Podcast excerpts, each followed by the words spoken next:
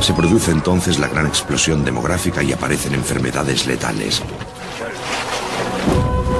A pesar de todo, la población es cada vez más numerosa. Aparecen los pueblos y posteriormente las ciudades. Se multiplican los conflictos y se hace necesaria la presencia de una autoridad. Se impone una élite. Aparece la alfarería y se perfecciona la metalurgia escritura, guardiana del saber, queda grabada en arcilla.